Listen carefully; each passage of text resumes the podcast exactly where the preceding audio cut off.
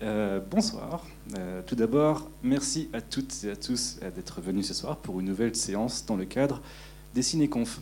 Je tiens d'ailleurs tout, d'abord à remercier les 400 coups pour nous laisser l'opportunité de présenter ce film qui nous tient à cœur. J'en profite également pour remercier l'université et la SFR Confluence qui nous soutient dans ce projet. Alors comme d'habitude, pour euh, ces cinéconf, on a deux grands objectifs. Le premier, et le plus important, c'est de faire sortir la recherche de l'enceinte de l'université pour nous adresser à un public plus large, ce qui est une réussite ce soir, et également plus diversifié. En effet, il nous paraît important de vulgariser et de transmettre nos recherches dans d'autres lieux de société que l'université.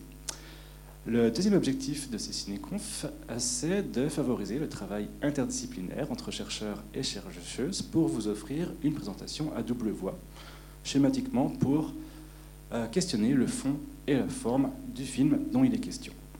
Donc ce soir, nous avons la chance d'avoir avec nous Aurélie Cachera, maîtresse de conférences en littérature et histoire des idées du monde germanophone. Et pour ma part, je me consacrerai à la dimension filmique en essayant de vous montrer tous les aspects novateurs de ce long métrage qui date de 2012. Donc nous avons choisi de vous présenter euh, Augustine, film sorti donc pour la première fois en 2012 et réalisé par Alice Vinocourt. Je laisserai Aurélie détailler plus en profondeur les propos du film. Mais ce long métrage est une sorte de biopic, un portrait croisé du professeur Charcot, campé par Vincent Lindon, et de sa patiente, Augustine, à qui la chanteuse, interprète, comédienne euh, Soko prête ses traits dans une performance pour la moins convaincante et saisissante.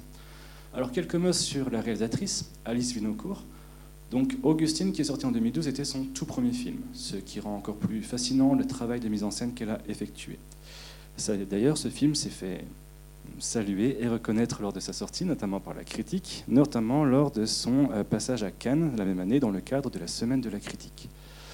Quelques années plus tard, en 2015, elle a pris part à l'écriture du scénario d'un autre film féminin et féministe, Mustang, et la même année, elle a sorti son deuxième film, Maryland, avec euh, Diane Kruger et Matthias Schoenertz.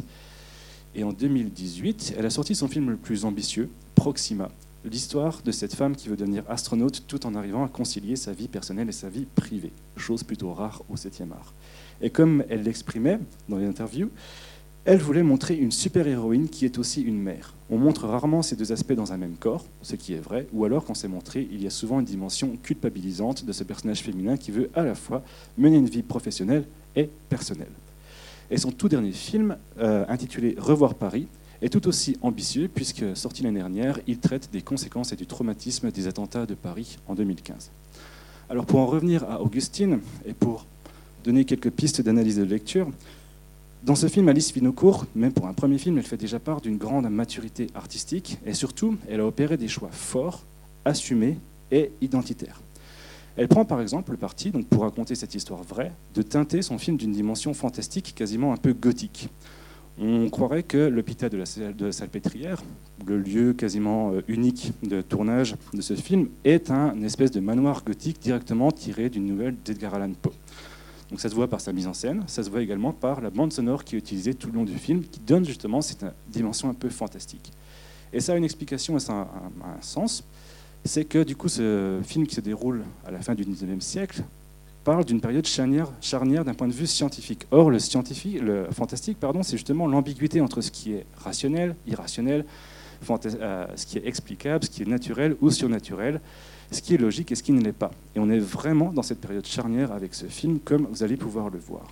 Et plus intéressant encore, dans ce film, Alice Vinocourt a pleinement conscience de la valeur et du sens qu'ont les choix de mise en scène, la lumière, le cadrage, et justement, elle se joue allègrement de ces normes, notamment dans la représentation de son personnage féminin et dans les relations avec, entre personnages masculins et féminins, mais ça, nous aurons largement le temps d'en débattre après le film. Peut-être que tu veux dire quelques mots sur le propos du film. Alors, merci déjà à Yvelin Ducotet et à la SFR Confluence, et puis aussi aux 400 coups euh, de m'avoir invité ce soir. Je suis très heureuse d'être là. Euh, le titre du film, donc Augustine, renvoie en fait euh, à une patiente du neurologue Jean-Martin Charcot, qui a réellement existé, comme tu l'as déjà dit, et elle a été internée à la Salpêtrière à l'âge de 15 ans et demi, de 1875 à 1880. Elle fait partie des patientes du service spécifique mis en place par Charcot et destiné à accueillir des femmes dites hystériques.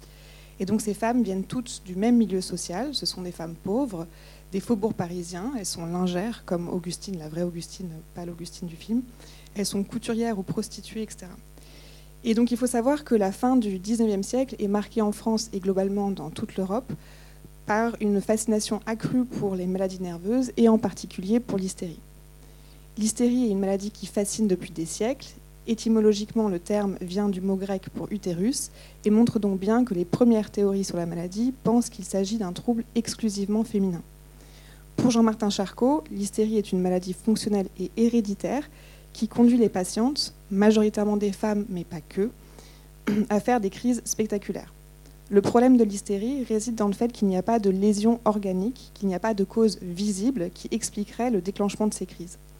Et Charcot se, contente de classifier les différentes phases de la grande crise d'hystérie en un tableau nosographique plutôt que d'en rechercher l'origine.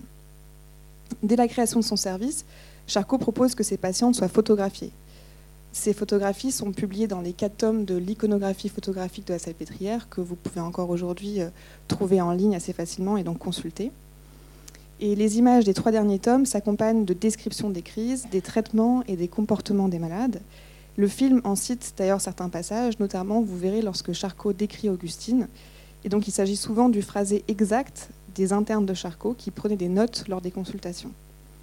En plus de ces photos qui ont contribué à faire circuler les images des crises d'hystérie dans toute l'Europe, Charcot organise également des leçons du mardi, dont il est aussi question dans le film.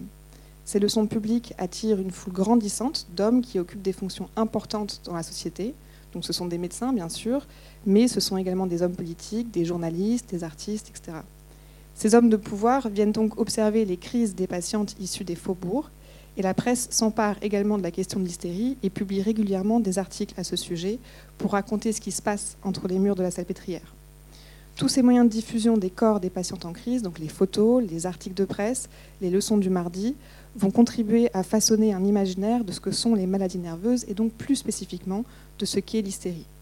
Or, ces images sont encore aujourd'hui présentes pour certaines dans notre imaginaire collectif et le film d'Alice Winocourt s'inscrit dans cette diffusion des images tout en jetant un regard critique sur le fonctionnement du service de Charcot. Et donc, avec mon collègue, on vous propose de vous interroger, en regardant le film, sur les notions d'enfermement, de rapport de pouvoir et sur le statut du corps d'Augustine. Et on reviendra euh, sur ces points euh, après le visionnage. On proposera un court débrief et surtout un temps d'échange avec vous à l'issue de la projection. Voilà. En attendant, excellent film à toutes et à tous.